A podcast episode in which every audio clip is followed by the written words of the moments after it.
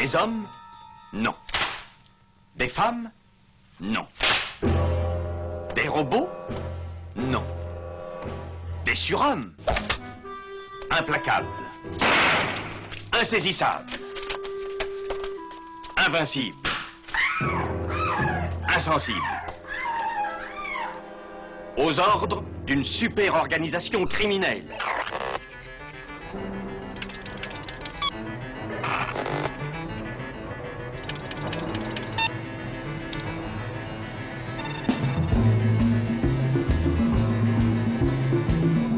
Impossible Rien n'est impossible pour... Culture prohibée. Bienvenue pour ce nouvel épisode de Culture Prohibée. Culture Prohibée, c'est l'émission hebdomadaire de la culture planète du Ciboulot, coproduite par Radiographite, graphique.net et animée par l'équipe des films de la Gorgone, lesfilmsdelagorgone.fr. Culture Prohibée, c'est aussi un profil Facebook et un podcast disponible sur différentes plateformes. Tous les détails sont sur le blog de l'émission culture-prohibée.blogspot.com.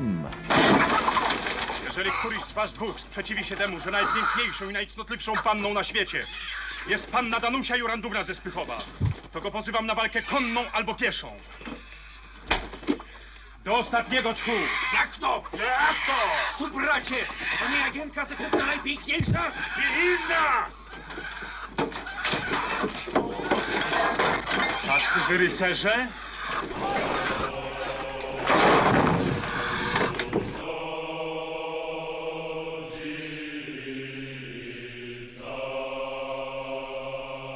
Au sommaire aujourd'hui, une spéciale Moyen-Âge avec le Dictionnaire du Moyen-Âge imaginaire, un ouvrage collectif paru chez Vendémiaire et placé sous la direction de Anne Besson, Vincent Ferret et William Blanc. William Blanc qui sera présent avec nous dans la première partie de l'émission pour aborder quelques-unes des thématiques développées dans cet ouvrage Somme. Nous parlerons aussi du tome 1 de l'intégrale illustrée du Trône de fer de George R. R. Martin, paru chez Pygmalion. Nous évoquerons également deux sorties Artus Film, à savoir Les Chevaliers Teutoniques d'Alexander Ford et Un marteau pour les sorcières de Ottokar Vavra. Cette émission est réalisée en partenariat avec la revue Prime Cut. L'équipe de Culture Prohibée remercie Slavka Mikluzova, Esther Pot, euh, Prosper Bijou Duval et Kevin Boissezon et Thierry Lopez pour leur aide sur cette émission. Pour causer Moyen Âge, bah, je ne suis pas, accompagné aujourd'hui d'un personnage moyenâgeux, non, je suis accompagné d'un jeune homme. La bête noire de Compiègne, l'ami Damien Demey, un archéologue animal en quête de cultures souterraines et oubliées. Bonjour Damien. Salutations à toutes les entités conscientes qui nous écoutent. Mon cher Damien, nous allons débuter cette émission tout de suite en entrant en contact avec William Blanc. William Blanc, qui est l'un des, trois, des trois illustres personnages qui dirigent l'ouvrage euh, intitulé Dictionnaire du Moyen Âge imaginaire, le médiévalisme hier et aujourd'hui. Il le co-dirige donc avec Anne Besson et Vincent Ferret. Et euh, eh bien, je te propose tout de suite de découvrir cet ouvrage, Dictionnaire du Moyen Âge imaginaire, par aux éditions Vendémiaire, de découvrir cet ouvrage par le biais d'une rencontre, d'une rencontre avec William Blanc, Euh, William Blanc que nous allons tout de suite écouter au micro de Culture Prohibée. Bonjour William Blanc. Bonjour. Alors, euh, William Blanc, tu es aujourd'hui euh, dans Culture Prohibée pour évoquer euh, le dictionnaire du, du Moyen Âge imaginaire, sous-titré Le médiévalisme hier et aujourd'hui. C'est donc un dictionnaire, comme son nom l'indique, qui est paru aux éditions Vendémiaire et c'est un dictionnaire qui a été placé sous la direction de Anne Besson, Vincent Ferret et toi-même, William Blanc. Bah, tout d'abord, j'ai- envie de te demander bah, une question peut-être peut-être un peu bête, mais c'est quoi le Moyen Âge imaginaire? Alors, bah, en fait, c'est assez simple. C'est la manière dont on a imaginé le Moyen Âge ou rêvé le Moyen Âge à partir de la fin du Moyen Âge. Après le Moyen Âge, en fait. hein. Donc, en gros, euh, par exemple, euh, euh, bah, Don Quichotte du médiévalisme, euh, de Walter Scott du médiévalisme, hein, du Moyen Âge imaginaire, Tolkien du Moyen Âge imaginaire, voilà, Game of Thrones du Moyen Âge imaginaire. Voilà. D'accord. D'accord. Alors, du coup, est-ce que tu peux nous décrire ce qu'est le médiévalisme hein, Puisque je rappelle que le sous-titre de l'ouvrage, c'est le médiévalisme hier et aujourd'hui. Parce que le médiévalisme, c'est souvent un terme employé un peu à tort et à travers. Ouais, bah, le, médiévali- le médiévalisme, en fait, c'est un terme scientifique hein, pour décrire justement le Moyen Âge imaginaire. Comme ça, on distingue bien, en fait, hein, ce qui est médiévaliste, donc le Moyen Âge imaginaire, de ce qui est médiéval, donc ce qui fait directement référence au Moyen Âge historique. Voilà, tout bêtement. Tout bêtement. Alors, est-ce que tu peux aussi revenir sur l'association Modernité médiévale? Je crois qu'elle a joué un rôle prépondérant dans l'élaboration de ce dictionnaire. Bah euh, ouais, alors Anne, ça a été fondé notamment par Anne et puis par Vincent en 2004, si je me souviens bien. Donc euh, euh, Anne, qui est une spécialiste de la fantaisie, et Vincent, qui est un spécialiste de Tolkien, euh, tous les deux profs de fac et tout. Euh, et donc ils ont. C'est une, association qui, voilà, qui depuis 18 ans justement explore hein, ce Moyen Âge imaginaire dans tous les types de médias en fait. Hein. Il n'y a pas que de la littérature, hein. il y a aussi, enfin bon, moi j'en fais partir, mais voilà, il y a, aussi euh, le cinéma, les séries télé, euh, la bande dessinée, les comics, euh, voilà donc voilà et, et c'est une diversité qu'on a voulu retrouver aussi dans le dans le dictionnaire parce que justement on essaie d'aborder un peu tous les types de médias. On parle aussi de publicité, de tourisme, de jeux, jeux de rôle, jeux vidéo. Justement, alors ce dictionnaire, il est, bon, il est monstrueux, c'est un pavé, hein, c'est 72 contributeurs pour plus de 120 entrées. Comment, mm. donc avec Anne Besson et Vincent Ferret, euh, bah, vous vous êtes répartis les tâches? Parce que c'est quand même euh, bah, une somme, quoi. Ouais, alors en fait, euh, bon, ça s'est fait assez naturellement. Ça n'a pas été très compliqué parce qu'on connaît, justement, à travers modernité médiévale et tout, on connaît, enfin, surtout Anne et Vincent, ils connaissent depuis très longtemps pas mal de gens. Moi, ça fait une dizaine d'années que je bosse sur le sujet aussi, et à force, je me suis, je connais aussi pas mal de monde. Et puis bon, eux, ils sont, ils sont plutôt, ils sont littéraires. Moi, je suis historien, donc on a essayé de, voilà, on a, on a, on a essayé un peu d'orienter les, les, différentes contributions ou contributeurs vers des contributions. En fait, voilà. Donc, euh, euh, euh par exemple, il y a une contribution sur le nationalisme, en fait. Hein, donc euh, là, on a confié ça à un collègue historien italien, Tommaso di Carpegna Falconieri, parce que bon, il a beaucoup travaillé dessus. il y a il y a par exemple euh, une entrée sur, euh, sur l'islam et le monde islamique. Hein. Donc là, c'est pareil, c'est une collègue historienne, Alice Neff, qui a travaillé dessus parce que bon, le médiévalisme, justement, la manière d'envisager le Moyen Âge, en fait, hein, euh, le Moyen Âge oriental, notamment aujourd'hui au Moyen-Orient et au Proche-Orient, c'est une spécificité. voilà, il faut connaître tout ça. Donc, voilà. donc en fait, ça s'est fait de manière assez naturelle. Ça n'a pas été si compliqué que ça ce qui a été compliqué, en fait, c'était de se retenir, de se limiter, parce que, euh, euh, en fait, euh, voilà, c'est surtout Anne et Vincent qui m'ont limité moi, parce que moi, si on m'écoutait, en fait, le dictionnaire, si on m'avait écouté, le dictionnaire aurait peut-être fait le double en taille, et ils m'ont dit non, mais voilà, donc ça suffit, voilà. Donc, mais c'est vrai qu'il y a tellement de sujets qu'on aurait pu aborder. même si là on a quand même fait un gros gros panorama, mais c'est vrai qu'à chaque fois il y a toujours des petits trucs en plus. On aimerait faire des, de ci, de ça et tout. Bon, voilà. Euh, c'est un sujet qui est tellement énorme qu'on ne finit jamais de faire le tour. Euh, tu es en train de me dire que vous vous interdisez pas de faire un deuxième volume, c'est ça? Euh, bah, en fait, c'est un jour, si, si, le, dictionnaire se vend suffisamment, peut-être faire une édition augmentée, quoi. En fait, voilà. Donc, un deuxième volume, je pense que là, ça sera peut-être un peu too much. En fait, à mon avis, il y aurait, il y a beaucoup de choses à dire mais euh, peut-être pas de faire un deuxième volume, mais par contre une édition augmentée avec euh, des entrées supplémentaires, euh, notamment des pays en fait. Hein, donc moi j'aurais bien aimé qu'on fasse une entrée sur la Pologne.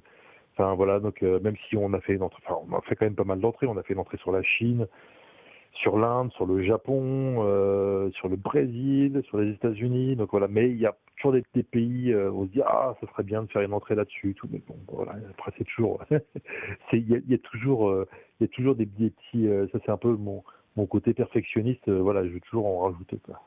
Non, mais après, c'est ça justement qui est intéressant, parce que tu viens de le dire, il y a, un nombre d'entrées qui est assez incroyable, donc dans ce dictionnaire du, Moyen Âge imaginaire, et il y a des entrées. Tu parlais de la de pays à l'instant. Euh, j'avoue, moi j'étais surpris de voir le Brésil et l'Afrique, par exemple, alors pays, continent, hein, euh, dans un dictionnaire sur le Moyen Âge imaginaire. Oui, parce qu'en fait, ça, alors c'est des entrées qui sont qui sont intéressantes parce que euh, c'est des pays, c'est des, des, des, régions où il y a du médiévalisme aussi. Hein. Donc il y a aussi alors des parce que déjà il y a du médiévalisme vis-à-vis de leur propre histoire, parce que par exemple en Afrique il y a eu euh, des, euh, des, royaumes et des empires médiévaux, en fait, hein, donc euh, l'empire du Mali, le, royaume d'Éthiopie. Enfin voilà, donc et donc voilà, donc il y a du médiévalisme local ou pas, c'est intéressant. Parfois il y a même un rejet hein, de ces périodes-là. Et puis et puis aussi c'est intéressant parce que par exemple au Brésil. Euh, comme aux États-Unis, en fait, hein, mais il y, a, une spécificité euh, brésilienne en plus euh, parce que c'est un pays lusophone, donc qui parle le portugais et tout. Mais par exemple, au Brésil, on a hum, les colons ont importé aussi leur leur leur rêve en fait hein, du Moyen Âge européen, ce qui fait que par exemple au Brésil, tu vas avoir des spectacles euh, dans certaines régions du Brésil inspirés de la chanson de Roland. hein. donc euh, euh, un texte du un siècle en fait en français, hein, qui a traversé comme ça les, périodes et puis les langues, la barrière des langues, et puis qui se retrouve comme ça hein, pour des raisons assez assez étonnantes en fait donc au Brésil. Donc il y a hum, il y a il y a voilà c'est pas si étonnant que ça en fait quand on creuse mais je trouve que c'est c'est- fascinant parce que en plus quand on, étudie comme ça un sujet comme ça on voyage très rapidement en fait on va on va très loin et tout et justement je pense qu'un des objectifs du dictionnaire c'était aussi de surprendre un peu le lecteur ou la lectrice pour leur dire mais en fait vous savez le médiévalisme c'est pas juste euh, la France et l'Angleterre quoi en fait hein. donc euh, c'est beaucoup beaucoup plus large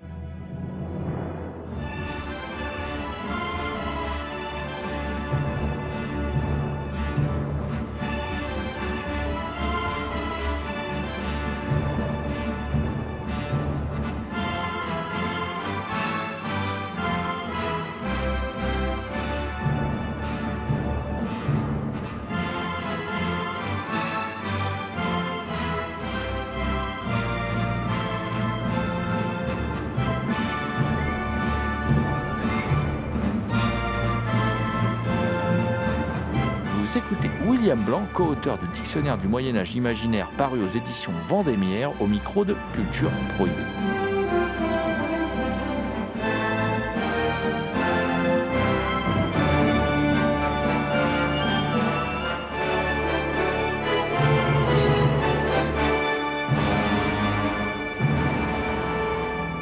Que c'est un dictionnaire qui va un peu euh, contre les clichés. Je pense par exemple aux entrées qui sont consacrées aux femmes, à la nourriture. C'était important pour vous d'aller contre les clichés sur le médiévalisme, justement? Bah euh, oui, enfin euh, oui, et puis déjà alors euh, parce que non seulement il y a des clichés sur le médiévalisme, sur le Moyen Âge aussi, et puis en plus c'était c'est c'est pour montrer encore une fois que c'est un sujet qui est très divers en fait. C'est très varié, il y a plein de manières de- d'entrer dans ce sujet-là. Euh, ouais, euh, il y a enfin oui, la nourriture, c'est Alban, un collègue Alban Gauthier qui l'a fait et tout. Euh, oui, en effet, c'est assez fascinant parce qu'il peut y avoir du médiévalisme culinaire en fait. hein. On va réinventer des plats euh, médiévaux en disant ah ça c'est de la nourriture médiévale en fait on se rend compte que c'est pas vraiment la, la nourriture médiévale c'est le fantasme de la nourriture médiévale vu que là on est dans une dans une émission où vous parlez beaucoup de cinéma quand vous regardez un film sur le Moyen Âge il y a généralement un banquier on bouffe on bouffe voilà on bouffe comme 15 quoi et ben ça euh, ça c'est ça c'est ça serait long à expliquer le pourquoi du comment mais c'est une imagerie en fait hein, qui est créée c'est pas le vrai Moyen Âge en fait hein.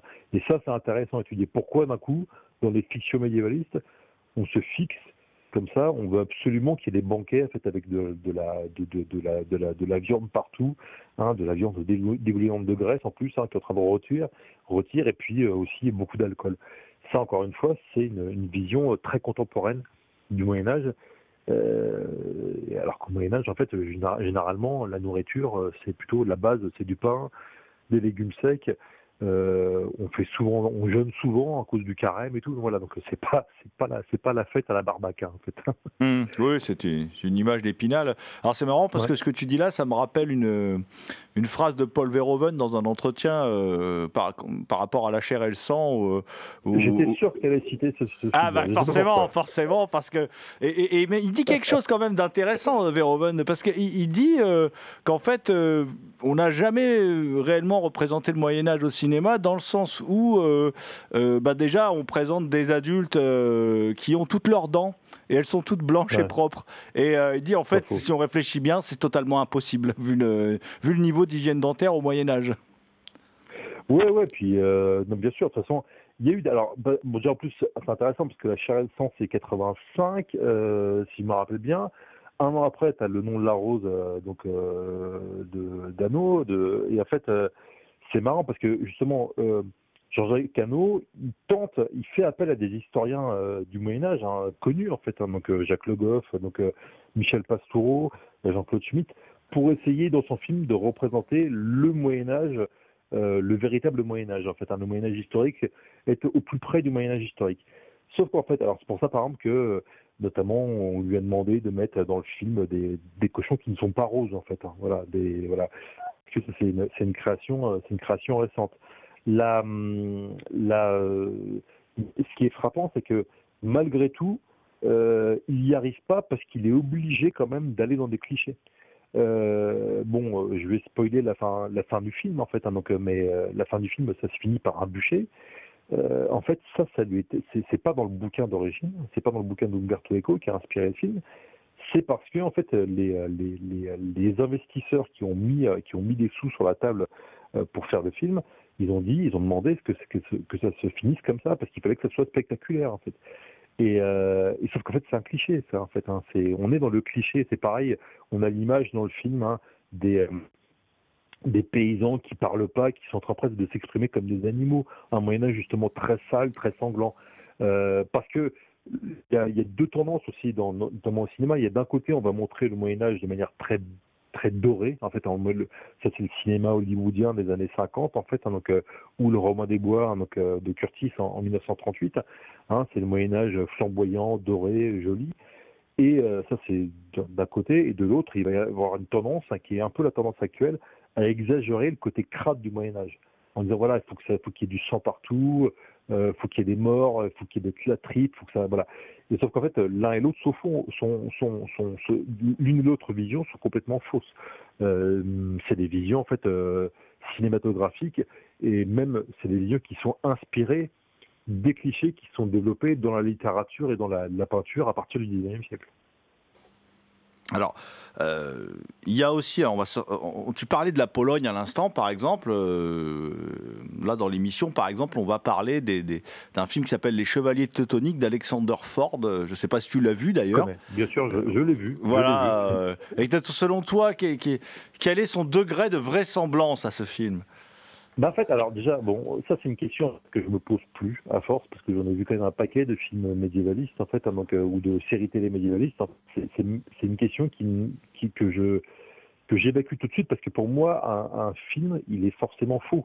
Vous voyez, il est pas, son but c'est pas d'être vraisemblable en fait. hein. Son but c'est de, il, va plus apprendre, un film va plus apprendre sur la période où il a été fait que sur la période qu'il est censé représenter.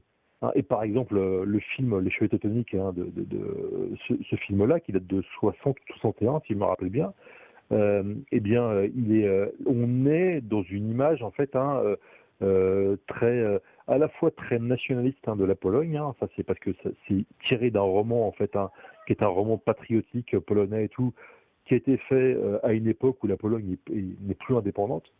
Ça, c'est une première chose. Et mais c'est aussi euh, une comment une imagerie très populaire en fait, hein, parce que en gros c'est pas les nobles, pas tant les nobles qui défendent la Pologne que le peuple entier en fait qui va défendre la Pologne. hein. Et donc on est dans une imagerie en fait euh, qu'on a déjà dans les chevaliers, enfin, dans dans, dans de, de euh, d'Eisenstein, hein, donc qui est fait en 1937, mais qui est fait cette fois en Union soviétique contre les nazis en fait. Et si on regarde bien, il y a un aspect aussi comme ça dans les dans les chevaliers teutoniques de, de, de Ford. D'ailleurs, à beaucoup d'endroits, il y a quand même euh, une grande inspiration. On voit que le, réalisateur polonais s'inspire beaucoup en fait hein, de la du, euh, film de d'Eisenstein. hein. Donc, euh, tout ça, c'est assez une œuvre comme ça. Faut pas. euh, moi, je me pose pas la question de savoir si c'est réaliste ou pas. Je me pose la question de pourquoi elle a été faite, à quel moment et qu'est-ce que ça veut dire au moment où elle est faite, où elle, où elle sort fait cette œuvre. Oui, toi, tu réagis en tant qu'historien, en fait. Voilà. Ouais.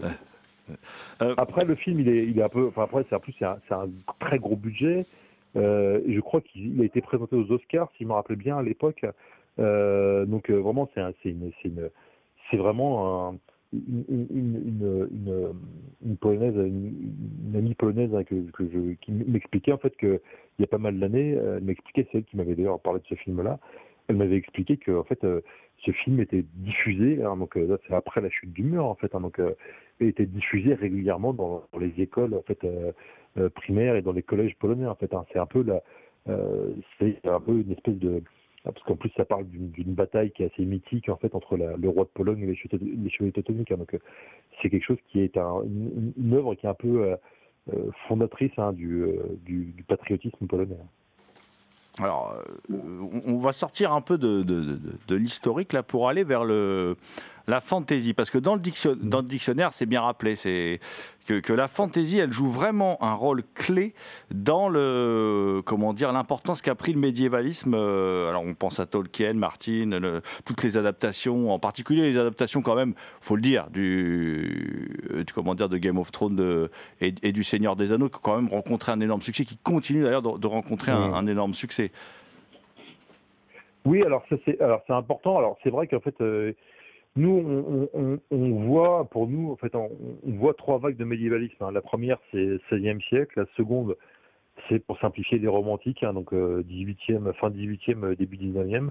Et puis la troisième, c'est les années 60-70 avec le, le, développement justement de cette euh, et, et le développement, la diffusion de cette fantaisie, avec notamment l'immense succès du Seigneur des Anneaux, qui après va inspirer les jeux de rôle, les jeux vidéo, et puis euh, et puis après évidemment Martine en fait hein, qui hérite de ça et tout. Donc euh, euh, et ça c'est oui euh, c'est euh, alors c'est intéressant pour plein de raisons hein, parce que c'est c'est un décalage. On sort du Moyen Âge historique, hein.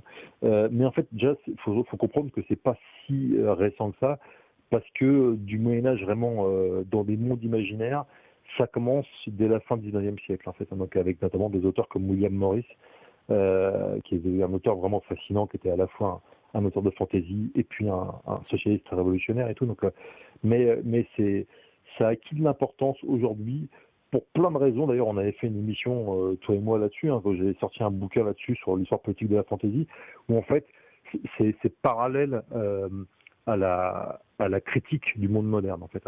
C'est plus on va le monde moderne euh, plus enfin moins le monde moderne est satisfaisant moins on croit aux promesses de la modernité, c'est-à-dire en fait euh, que l'avenir va amener euh, quelque chose de meilleur grâce à la science, grâce à la technique, eh bien, euh, moins on croit à ça, plus on a besoin quelque part, et moins en plus, enfin, et plus on assiste notamment à la destruction, la destruction du monde naturel, à la pollution, à, à l'hyper-industrialisation, plus on a besoin justement de créer des mondes imaginaires où la nature en fait est dominante. Et généralement ces mondes imaginaires ils sont euh, ils sont médiévalistes hein, ils sont ils sont inspirés du Moyen Âge. Ça se voit nettement avec Tolkien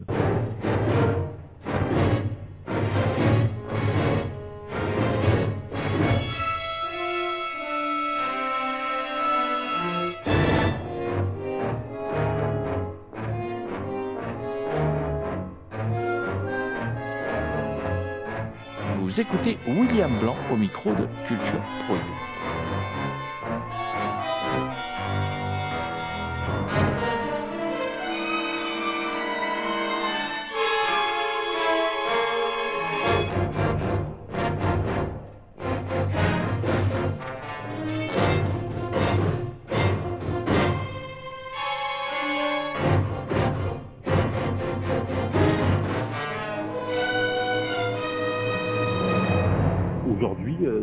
Ce, succès de la fantaisie qui pousse après un succès hein, du médiévalisme hein, donc euh, euh, eh bien euh, à mon avis ça s'explique par ce besoin de mettre en scène un monde où la nature est quasiment inviolée où la nature est encore n'est pas victime de la pollution n'est pas détruite par la pollution par, par l'industrialisation. Et ça vraiment ça ça explique beaucoup du succès euh, du Seigneur des Anneaux, de la fantasy, mais aussi par exemple quand on prend Harry Potter, Harry Potter c'est de la fantasy, c'est médiévaliste hein, parce que c'est assez fascinant. La base de l'histoire c'est quand même un garçon qui habite dans une banlieue euh, assez glauque, hein, euh, anglaise assez glauque, hein, où il a quasiment pas un arbre, dans une banlieue pavillonnaire, et puis il va découvrir qu'en fait il est fils de magicien, enfin, fils d'un magicien et d'une magicienne, et il va euh, pour apprendre, hein, pour euh, pour retrouver cet héritage-là, il va partir de cette banlieue pour aller en pleine nature, dans ce qu'on suppose être l'Écosse en fait, hein, donc euh, et puis dans une école qui ressemble à un château médiéval. Voilà. Donc là, on a vraiment l'opposition qui est assez binaire. Le monde moderne, c'est triste, c'est emmerdant, il n'y a pas de nature, c'est pas les grands espaces, c'est étriqué avec des gens qui sont bêtes, hein, qui sont qui sont qui sont bas du front. Et puis euh, de l'autre, en fait, hein, le monde médiévaliste hein, qui est euh, en pleine nature, qui est plein de promesses, qui est magique, qui est merveilleux. Voilà. Donc, euh, et ça, c'est voilà. Puis en plus, en plus, c'est frappant parce que Harry Potter, c'est aussi un, immense succès mondial en fait. hein. Donc ça, y a voilà. Donc c'est vraiment la fantasy porte porte nettement cette cette troisième vague de médiévalisme. Et sans la fantasy, il n'y aurait pas ça en fait, hein, sincèrement. Donc euh, il n'y aurait pas cette cette fascination actuelle pour le pour le Moyen Âge. Hum, D'ailleurs, il n'y aurait peut-être pas ce dictionnaire du Moyen-Âge imaginaire, d'ailleurs, qui est paru aux éditions Vendémiaire. Hum. Sans doute pas. Et, et- et tu me disais, oui, alors tu, tu- c'est vrai que tu as souvent abordé la fantaisie, tu rappelais d'an- d'anciens ouvrages que, que tu, as, tu as fait. Je ne sais pas si tu as pu euh, d'ailleurs jeter un, jeter un œil sur cette euh, euh, version du trône de fer corrigée avec des illustrations là, qui viennent de paraître chez Pygmalion. On revient à ce que ce qu'on disait tout à l'heure, c'est que le médiévalisme, c'est aussi un genre qui passe pas que par l'écrit, qui passe beaucoup par l'image en fait. hein. Et ça dès la fin du XVIIIe siècle avec des peintres et tout, donc euh, euh, avec les peintres romantiques, ce qui fait que euh, là, dans, la, fantaisie est un genre illustré. Un- vraiment, c'est un genre qui est, d'ailleurs, un exemple qui est archi célèbre. hein, je pense que tu vas apprécier c'est l'exemple du Conan de Frazetta. Euh, Conan, donc euh, les- les nouvelles de Conan écrites par Robert Howard se vendaient à plusieurs milliers d'exemplaires dans les années 50. Quand Lancer Book euh, sort la réédition de Conan avec en couverture l'image de Frazetta, donc les images, les, illustrations, les peintures de Frazetta, et bien là par contre d'un coup les bouquins se vendent à plusieurs millions d'exemplaires parce que là, il y a, un aspect, euh, l'image, l'image est centrale en fait, hein, donc euh, euh, dans, le médiévalisme. hein, D'ailleurs, voilà, le Moyen Âge imaginaire, voilà, c'est quand même on est dans l'imagerie en fait. hein, donc, et donc, ouais, c'est, pas étonnant que euh, il y ait des versions illustrées des, bouquins de Martin, parce que ça, va, oui, ça, il faut ça en fait. le, médiévalisme a besoin comme ça de, de, diffuser, enfin de se diffuser par l'image, parce qu'en plus il y a aussi des stéréotypes qui passent plus par l'image, les stéréotypes médiévalistes qui passent plus par l'image que par les que par la comment que, que, par l'écrit. hein. Euh, voilà, enfin donc ça on pourrait, c'est pareil, on pourrait en parler pendant, pendant très longtemps, mais il y a vraiment des imageries très typiques, euh, notamment par rapport au château, par rapport aux cathédrales et tout, euh, que l'écrit ne peut pas rendre et que l'image par contre en voilà rend immédiatement. Le dictionnaire en fait on a fait un cahier iconographique euh, assez complet justement pour rendre un peu euh, rendre cette dimension aux lecteurs et aux lectrices parce que justement il fallait absolument qu'on mette beaucoup d'images médiévalistes pour rendre compte aussi de l'ancienneté justement de ce lien entre le médiévalisme et le, le- le- les médias visuels. Il y a quelque chose aussi qui, est raconté dans, ce dictionnaire. euh, alors, ça va être mon avant-dernière question, mais je voulais absolument te la poser. Euh, parce que on sait tous que tu es passionné par la légende arthurienne, à laquelle tu as consacré l'excellent Roi Arthur, un mythe contemporain, paru aux éditions Libertalia. Roi Arthur qui est donc abordé dans le dictionnaire. Et Justine Breton nous rappelle même qu'en France, on a essayé d'imposer Charlemagne au détriment d'Arthur. Mais ça n'a pas fonctionné. Mais qui a eu cette idée folle? Voilà. Ah, mais parce que, alors, parce que là, c'est pareil, c'est que c'est, un peu une histoire assez complexe, mais Charlemagne, euh, oui, Arthur euh, fait pas trop rêver en France ou 19e, enfin, vraiment, Arthur revient en France par les, par les, par des œuvres étrangères, hein. D'abord par, Wagner- par Wagner, puis après par le cinéma hollywoodien. Donc, euh, euh, mais oui, euh, Charlemagne, vu que c'est censé être un roi de France, alors qu'en fait, il n'était pas roi de France, mais il était déjà roi des France, qui n'est pas la même chose. Et puis après, il était empereur d'Occident. Et en fait, Charlemagne, ça devient un enjeu au XIXe siècle parce qu'en fait, euh, les Allemands, les Allemands d'ailleurs, et même les Belges d'ailleurs, euh, tout le monde, il y a trois nations qui s'en réclament. hein. Il y a la France, les Belges les Allemands. Et chaque nation va dire non, en fait, c'est quelqu'un de chez nous. voilà. Et en fait, euh, personne n'a raison, tout le monde a tort, et en même temps, tout le monde a raison quelque part. C'est qu'en fait, euh, c'était, oui, il était, il était, il était, il était, il était un peu, euh, il appartenait un peu à tout le monde, quoi.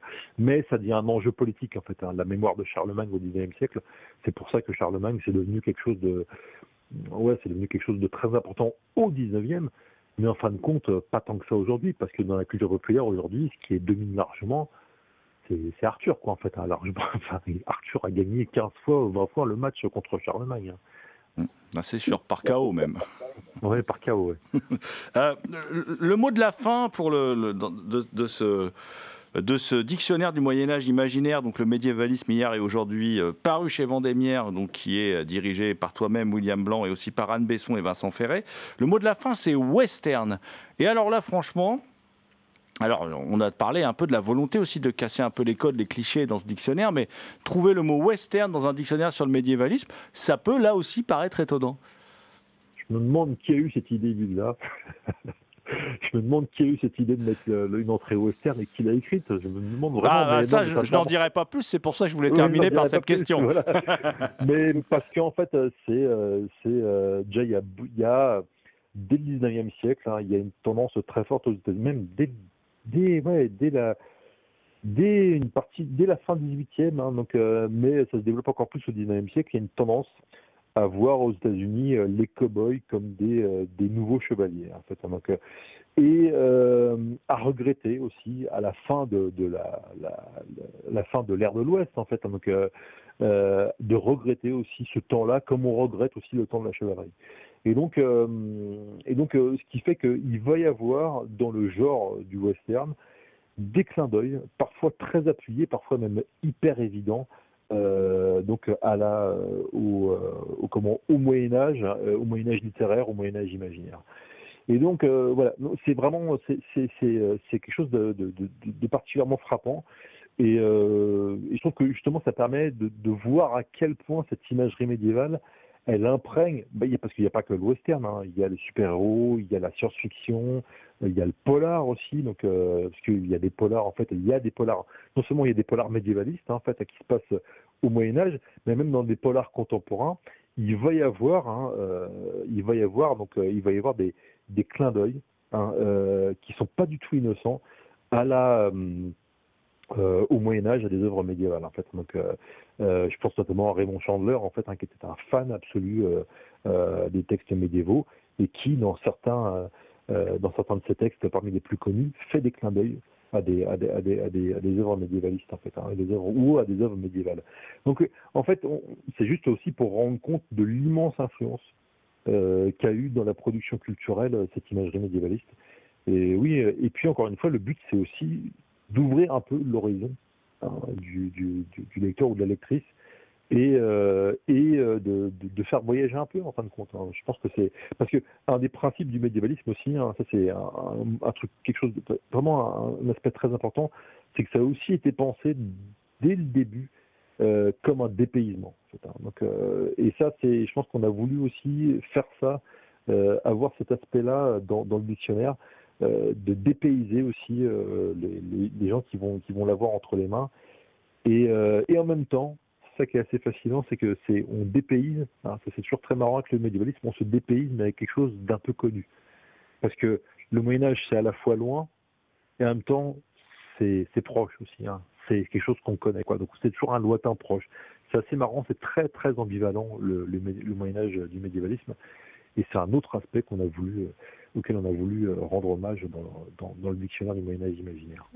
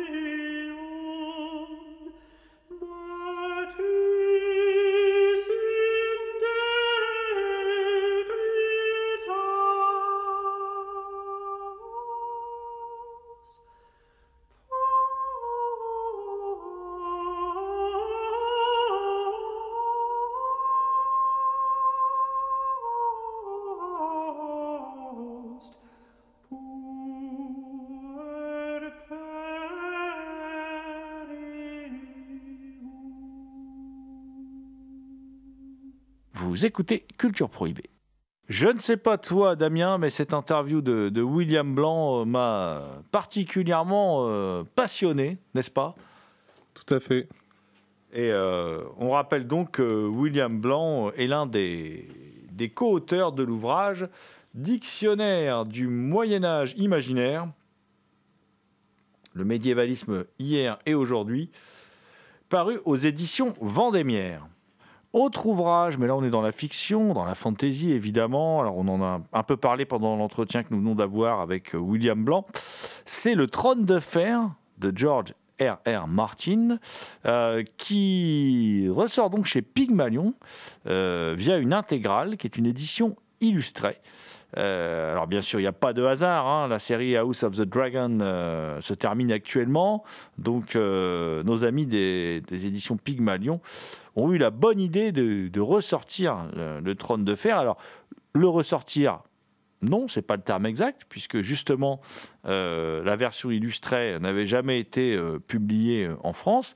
Et puis surtout, la traduction a été révisée avec euh, la garde de nuit. Est-ce que tu sais ce qu'est la garde de nuit, Damien? C'est la garde qui est au pied du mur euh, du Nord, si je ne m'abuse? Oui, mais c'est aussi un site, euh, la garde de nuit, euh, c'est un site qu'on appelle plus couramment GDN, voilà, pour garde de nuit, qui regroupe les fans francophones de la saga du trône de fer, hein, Song of Ice and Fire en version originale, et qui donc euh, rassemble toutes ces connaissances, toutes leurs connaissances sont rassemblées sur le site. Il y a des forums, il y a une encyclopédie, il y a un blog, enfin il y a pas, voilà, il y a pas mal de choses. Et ils ont retravaillé la traduction à laquelle ils ont apporté quelques corrections, hein, parce qu'ils n'ont pas refait la, traduction de Jean Sola, ils l'ont juste un tout petit peu revu.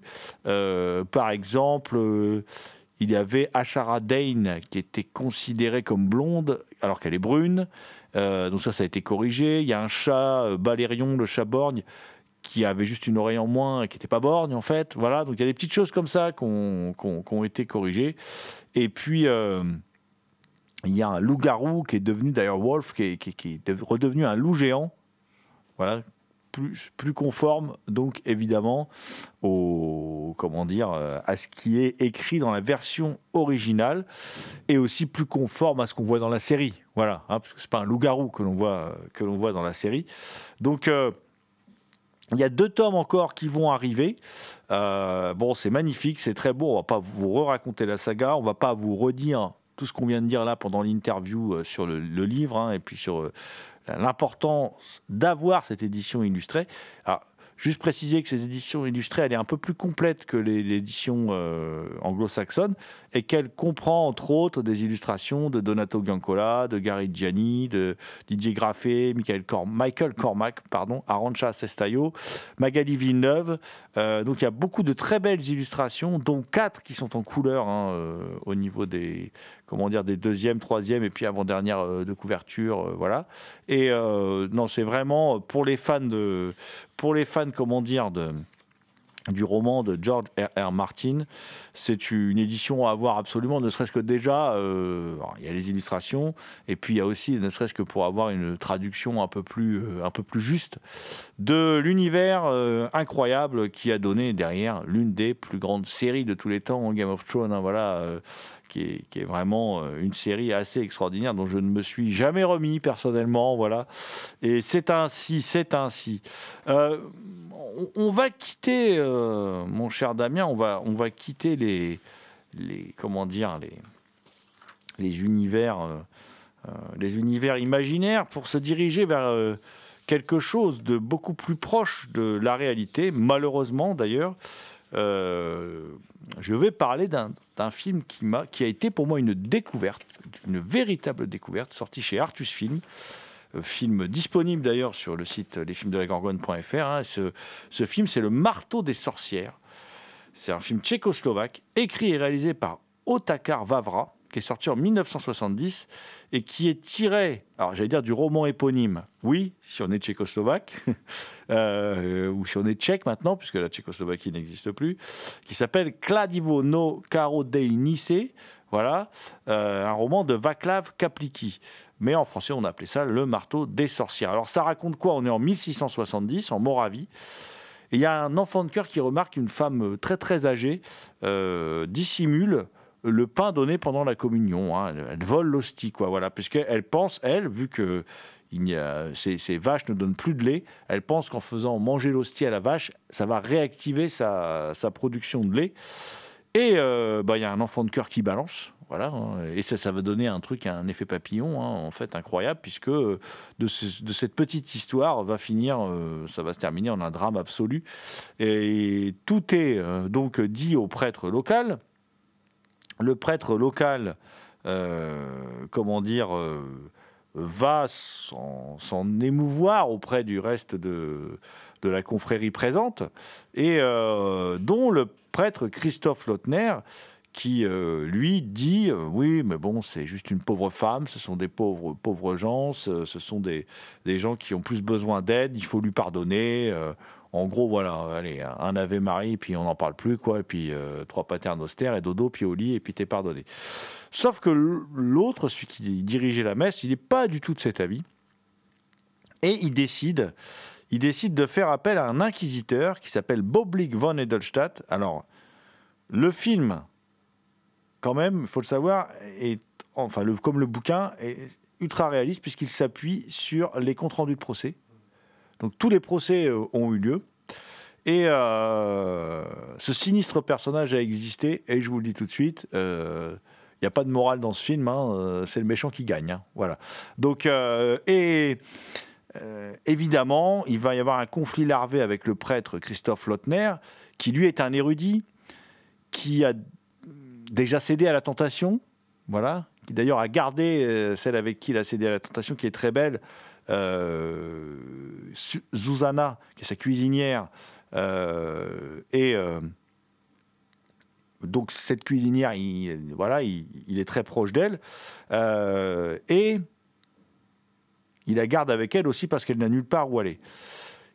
Il joue du violon, et jouer de la musique, c'est péché, pour les plus intégristes des, religieux qui sont présents, dans, dans ces religieux catholiques. Et également, on découvre un moment dans le film, lors d'une scène, que cet érudit cache un livre de Galilée, qui à l'époque était, voilà, c'est un contemporain Galilée de ce personnage, ce qui démontre une grande érudition. On ne sait pas si lui croit que la Terre est ronde, mais en tout cas, il s'intéresse à ce qu'a à ce qu'a écrit Galilée. Et dès qu'un quelqu'un rentre dans son bureau, il cache ce livre en posant un autre livre dessus, voilà, pour éviter, pour éviter, comment dire, euh, d'avoir des ennuis. Alors évidemment, euh, évidemment, comment dire, euh, il y a un affrontement avec ce Boblik, ce Boblik qui est un personnage effrayant, puant. Voilà, euh, il est en plus maniéré, par exemple, met toujours de l'eau chaude dans son vin. C'est un détail qui est, rappelé dans le, dans, le film tout le temps, ça revient tout le temps. Et cet inquisiteur, quand on va le récupérer au début du film, quand les personnages vont le récupérer, les membres du clergé vont le récupérer, c'est un minable qui tient une échoppe et qui se comporte très mal avec les, dans, dans son échoppe et qui est en plus maltraité par les gens, enfin qui n'est pas respecté. Et dès qu'il redevient l'inquisiteur qu'il a été, ce personnage minable qui n'a même pas fini son droit en fait, se révèle être une ordure pas possible, qui applique qui, le livre, le Maleus Maleficarum, donc le marteau des sorcières, c'est ça que ça veut dire, qui est un livre qui a réellement, réellement existé. hein. Alors, le texte du Maleus Maleficarum, hein, le marteau des sorcières, donc, est signé des dominicains Institoris et Sprenger, et il, existe depuis euh, 1486. Alors même si l'Église va rejeter cet ouvrage, et finir par le rejeter, il va rester la, Bible hein, des, comment dire, de tous les inquisiteurs. Et il va exister une trentaine d'éditions du livre euh, en latin qui vont paraître entre 1486 et 1669. Euh, voilà. Donc il va s'appuyer, ce personnage ignoble, sur ce livre et il va euh, donc intenter des procès en sorcellerie sous n'importe quel prétexte. hein. Mais alors des prétextes complètement délirants, hein, voilà. hein, C'est-à-dire, oh, et un tel m'a mis une bougie dans les fesses, voilà. Vraiment, hein, c'est voilà, c'est vraiment un des prétextes utilisés. Donc il va, il va laisser libre cours à sa perversité en fait, et il va euh, voilà, s'en prendre énormément aux femmes, bien évidemment, et puis à tous ceux qui seraient d'éventuels gêneurs. Otakar Vavra, le réalisateur, étonnamment, il est complètement inconnu. Pourtant, on a parlé euh, récemment, il y a eu des ressorties des films de Miloš Forman, par exemple. C'était un des maîtres de Miloš Forman. En fait, c'est un très grand réalisateur tchèque qui est très connu euh, là-bas et qui a visiblement ça. Ça n'a pas franchi les frontières, pourtant pas très loin. hein. Et euh, il est réputé pour avoir toujours su s'accommoder de, euh, de tous les régimes autoritaires en manipulant en fait, en, manipulant son, son auditoire et en, montrant des, des, choses que, en, en manipulant les images et en voilà, il- en détournant en fait l'attention des, des censeurs, il a réussi à toujours passer à travers les mailles de la censure.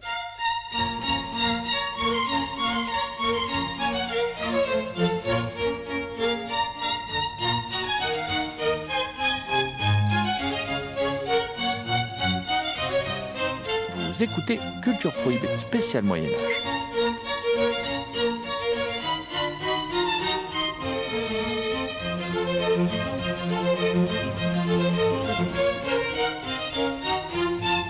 Le marteau des sorcières est donc un immense film tchécoslovaque, écrit et réalisé par Otakar Vavra, et il est disponible chez nos amis d'Artus Film, et donc euh, ben, on vous le conseille vivement. Artus Film, euh, l'éditeur également d'un autre film euh, dont tu vas nous parler, Damien, qui s'appelle les, les Chevaliers Teutoniques, un film polonais d'Alexander Ford. Le film se situe en Pologne au XIVe siècle où on y suit Wicko de Bogadniek, un jeune chevalier polonais qui voyage avec son oncle Mathieu sur la route de Cracovie, Isère un peu, quand il rencontre la jeune Danusia, la suivante de la duchesse Anne de Mazovie, et fille du célèbre jurant de Spico, ennemi juré des chevaliers teutoniques. Ceux-ci, qui cherchent à se venger des humiliations répétées que leur fait subir Jurand, enlèvent alors Danusia. Le film est une adaptation éponyme du feuilleton de Henrik Sienkiewicz, qui est euh, du coup l'auteur euh, de nouvelles et s'inscrit dans la lignée des romans épiques euh, comme euh, ceux que faisait Walter Scott, Ivanhoe, qu'on a d'ailleurs cité euh, tout à l'heure. Alors, l'œuvre a une particularité parce que en tant que roman en France, il est sorti. euh, Le feuilleton est écrit à la fin du 19e siècle et il sort en France au début du coup du 20e siècle. Par contre, en Pologne, il a fallu attendre la fin de la Seconde Guerre mondiale pour qu'il soit sorti en roman. C'est-à-dire que c'est un livre qui sort en Pologne alors qu'il est sous l'URSS. Or, le bouquin a un succès euh, incroyable, alors que c'est une histoire qui prône surtout l'identité de, la Pologne, avec euh, une absence euh, d'un manichéisme, en tout cas dans les pages, parce que je trouve que le film, à ce propos, manque assez de nuances. Mais parlons de l'adaptation de, de Ford, qui est considéré comme le père du cinéma polonais. Alors, le film nous jette rapidement dans l'action, et en même temps, il n'est pas une fresque qui fait quasiment trois heures, ce qui est assez long. Alors, je me souviens plus quand était la dernière épopée que j'ai regardé, mais le film euh, est assez impressionnant. Je trouve qu'il est, euh, enfin, il dépeint un- une époque médiévale euh, assez propre, très colorée, mais ça c'est pas trop surprenant. Il a quelques fulgurances éparses à l'intérieur, notamment il y a un moment avec une procession religieuse que j'aime beaucoup, où le combat à l'intérieur des domaines teutoniques est et euh, je trouve, je trouve intéressant. C'est deux scènes qui sont proches, mais je trouve qu'ils disent euh, un truc pas mal. Et euh, un truc qui est aussi à noter, c'est que le film a eu un énorme succès lors de sa sortie, même si les critiques étaient un peu plus mitigées. Et l'un des points du film dont je n'ai pas parlé, mais qui est assez mis en avant, c'est que la fin du film retrace la bataille de Grunwald, qui est euh, une, euh, une bataille qui forge l'identité polonaise, vu que c'est le moment où euh, bah, le roi de Pologne réunit un peu tous les peuples qui sont autour de lui pour affronter les chevaliers teutoniques et les expulser de son territoire. Et je pense que c'est l'une des raisons pour laquelle l'URSS n'a pas bloqué le film, parce que indirectement, c'est un film qui nous raconte le fait que les peuples de l'Est vont s'unir pour virer les euh, chevaliers teutoniques, donc qui sont surtout des soldats euh, occidentaux en dehors de leur territoire. Et c'est un peu une philosophie qu'on retrouve dans le clash qu'il y avait à l'époque entre l'URSS et finalement le, bloc occidental. Moi, je vais essayer de parler de la, plus de la mise en scène, euh, parce que l'aspect politique, tu l'as abordé. William Blanc l'a abordé aussi dans l'entretien qu'on a eu. Euh, bon, dans l'entretien aussi, William Blanc aborde le fait que le film est effectivement euh, dans le sillage d'Eisenstein. Difficile de ne pas penser à Alexandre Nevsky quand on voit le film. Euh, pas d'ailleurs forcément à l'avantage du film d'Alexander Ford. Mais après, le film d'Alexander Ford reste pour moi euh, quand même un grand film. C'est-à-dire que c'est un grand film de propagande aussi, c'est réel, hein. mais c'est aussi un vrai grand film de cinéma qui pâtit peut-être de sa trop grande longueur. Parce que les acteurs sont superbes, enfin l'acteur, le Borgne, là, ça c'est des personnages super, c'est des super personnages de cinéma qui sont très bien campés, les acteurs sont très bons. et puis moi, ce qui me frappe, je trouve les 20 premières, 20-25 premières minutes du film euh, vraiment génial. Avec, euh, il y a un aspect naturaliste, avec l'importance du monde animal, euh, y compris l'impact du que peut avoir par exemple le fait de déclencher un incendie, enfin sur la nature, sur le monde animal, sur ça n'a pas un impact que pour les humains. Enfin voilà, c'est assez intéressant. Ça donne une sorte de alors évidemment on a déjà vu ça, mais c'est très bien fait, c'est très bien amené, c'est très bien monté. Il y a un vrai souffle lors de ces 20-25 premières minutes. Et puis un, souffle qu'on va retrouver effectivement dans les, après les 20 premières, dans les 20 dernières. Dans une bataille incroyable une bataille épique, ça c'est vraiment anthologique. Enfin, il faut, voir, c'est une des, quand même une des, plus belles, plus belles batailles euh, que j'ai vues euh, depuis euh, Belle Lurette. vraiment quelque chose d'impressionnant avec énormément de figurants, une photo superbe. Et puis une mise en scène très travaillée avec à la fin un plan séquence sublime qui, nous fait voir les conséquences de la bataille qui, et qui se termine sur une, justement une procession là, qui est, qui est, un plan, mais vraiment magnifique, un grand plan de cinéma. Euh, c'est vraiment un plan d'anthologie. Et puis entre deux, le film est un. On sent l'aspect roman feuilletonesque un peu, c'est-à-dire entre deux, il y a un petit côté Michael Curtis, dont on parlait aussi tout à l'heure, de toute façon, euh, euh, notre ami William Blanc, mais pas au sujet de ce film-là, mais il y a un petit côté Michael Curtis, euh, Robin des Bois, que j'ai revu il n'y a pas longtemps, et qui a vraiment cet aspect très coloré dans les personnages, dans les couleurs des habits, dans le côté très technicolore, voilà, avec du vert bien pétant, du rouge bien pétant, voilà. Et c'est c'est assez, assez frappant. Parce que ce que ça raconte, c'est quand même assez noir, c'est assez sombre en fait ce que ça raconte. Et donc c'est assez frappant, ça, fait une sorte de contraste. Et puis il y a, aussi, euh, moi j'aime bien une scène qui est une scène euh, qui est euh, qui intervient à peu près au, bout d'un tiers du film avec bah, notre héros, le beau, le pro chevalier, le beau blond, voilà, qui, qui, qui, est provoqué en duel, enfin, qui provoque en duel en fait des chevaliers teutoniques. Et il y a un duel qui se qui se, qui se déroule. Et moi, j'aime bien cette scène parce que euh, on, sent dans le combat, d'habitude on voit toujours des combattants virevoltants et tout. Là, on sent la fatigue. Je ne sais pas s'ils portent des vraies armes ou si c'est des fausses armes, mais on a l'impression qu'il y a du poids, que dans, leurs dans l'armure, ils sont, c'est lourd et qu'ils ont du mal à se mouvoir. Enfin, c'est, c'est, assez impressionnant cette scène. lent et assez violent dans les chocs. Euh, hmm qui donne, mais tu as raison, on a vraiment l'impression qu'ils portent leurs armures, notamment de la façon dont ils se déplacent euh, au niveau des, des pieds, parce que ça donne vraiment un peu une sorte de marche de crabe sur le côté pour tourner et, pour frapper. Euh, ce qui rend vraiment le truc violent, parce que quand le coup s'abat, il a vraiment. Enfin, ça nous montre vraiment le point qui se lève avant que ça tombe d'un seul coup. Et ça fait mal. et ça fait mal. Enfin voilà, les Chevaliers Teutoniques, donc c'est un. C'est un grand film dans l'histoire du cinéma polonais, qui est, comme nous expliquait William Blanc, qui est toujours montré en exemple aujourd'hui hein, en Pologne. Alexander Foss, c'est un grand metteur en scène de toute façon. Euh, et euh, donc c'est à voir absolument. Euh, mais c'est pas le chef-d'œuvre euh, que j'attendais malheureusement. C'est un très très bon film, mais c'est pas un, chef-d'œuvre. Euh, pour moi, le chef-d'œuvre méconnu là, ça aurait été un marteau pour les sorcières. Hein, que vraiment, je m'attendais pas du tout à voir ce film extraordinaire, qui est un film extraordinaire. Voilà. Donc je le dis, je le répète, c'est deux films sortis chez Artus Film, et on vous les conseille vivement.